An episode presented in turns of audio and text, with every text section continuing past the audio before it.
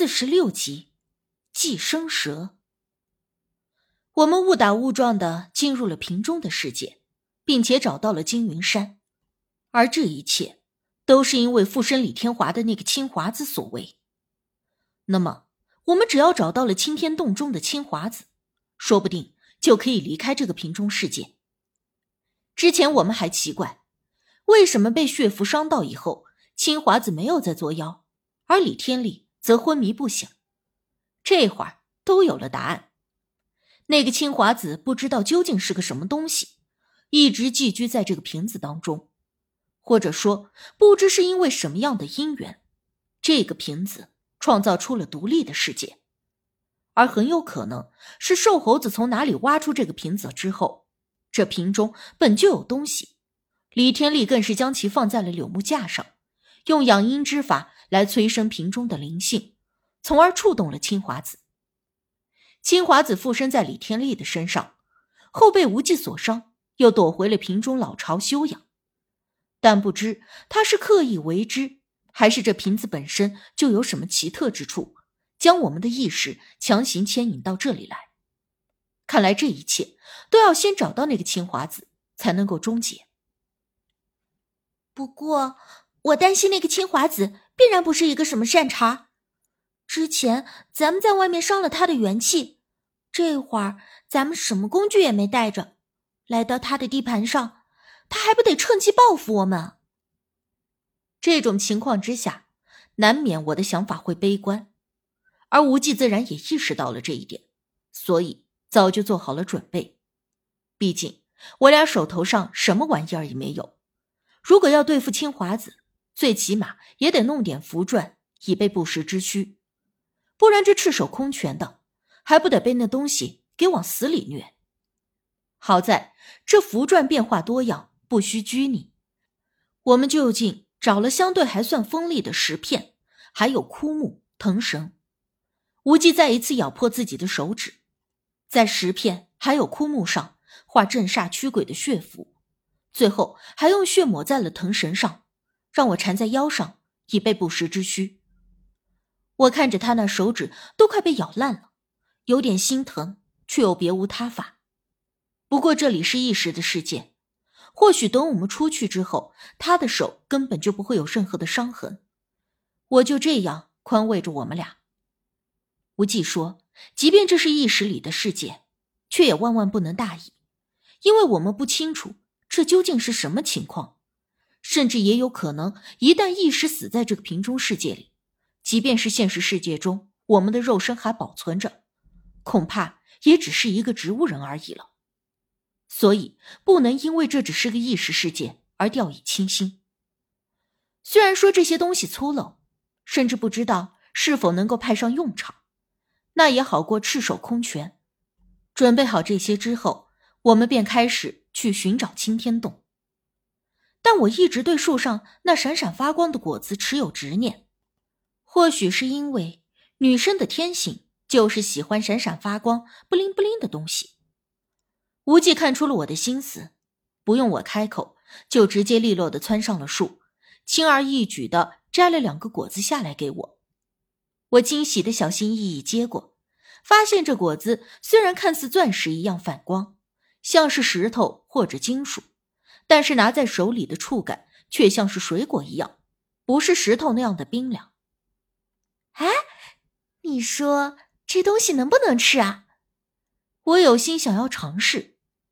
无忌无奈的一笑，说：“我简直把吃货的本质发挥到了淋漓尽致。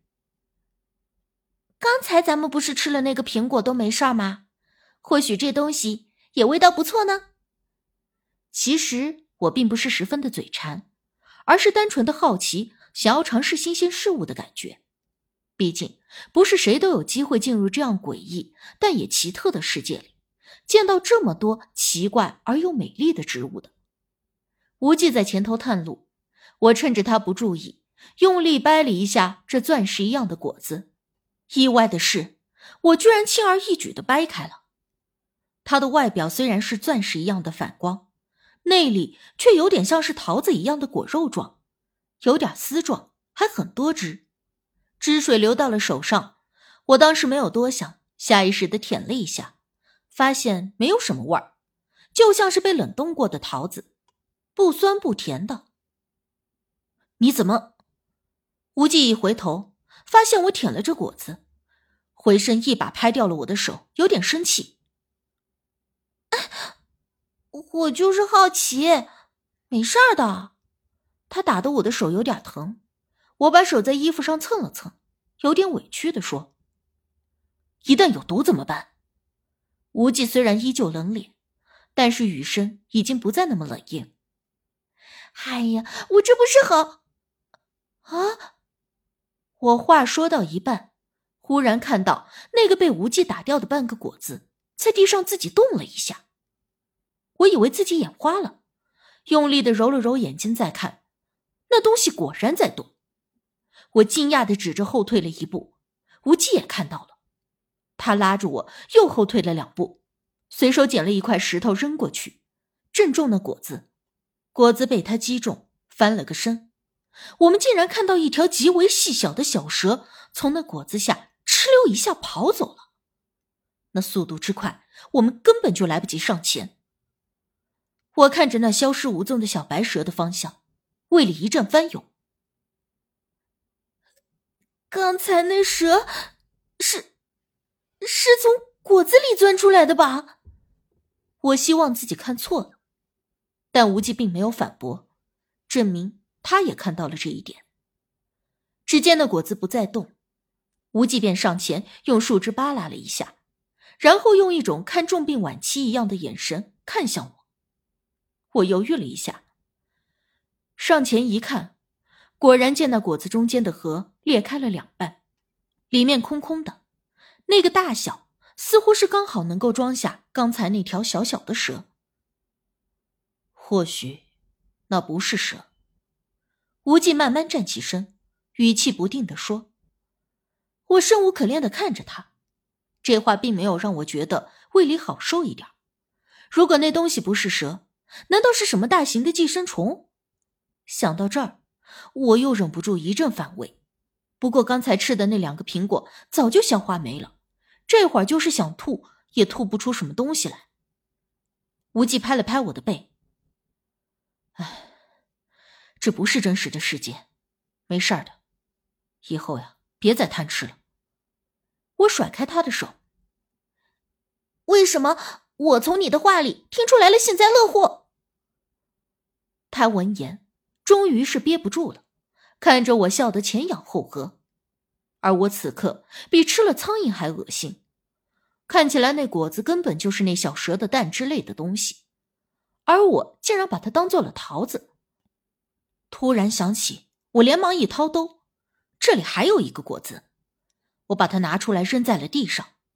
而奇怪的是，那果子一落地，竟然又自己动了起来。有了上一次的经验。我和无忌站着没动，看着那果子动了几下就裂成了两半，而后从里面钻出来一条同样非常细的小蛇。这一次我们有所准备，无忌用一根木棍一下子就按住了那小蛇，让它没能跑掉。小蛇被按住，身体还在扭动挣扎。我有心想要确定这究竟是个啥玩意儿，凑到前头一看，确实是蛇。但是比普通的蛇仔还要小很多，也不知道是什么古怪的品种。不过这世界里的东西都够古怪的了，就这小蛇也没啥值得奇怪了。放了它吧，咱们赶路要紧。我拨开了无忌按着那小蛇的木棍，没有了束缚，那小蛇又呲溜一下消失了。知道是蛇而不是什么大条的寄生虫，我这胃里反而顺畅了一点。因为无忌推断，那个青华子不论是个什么东西，都是修成了气候的，而这种成了气候的东西所占的洞穴，应该是风水极佳之地。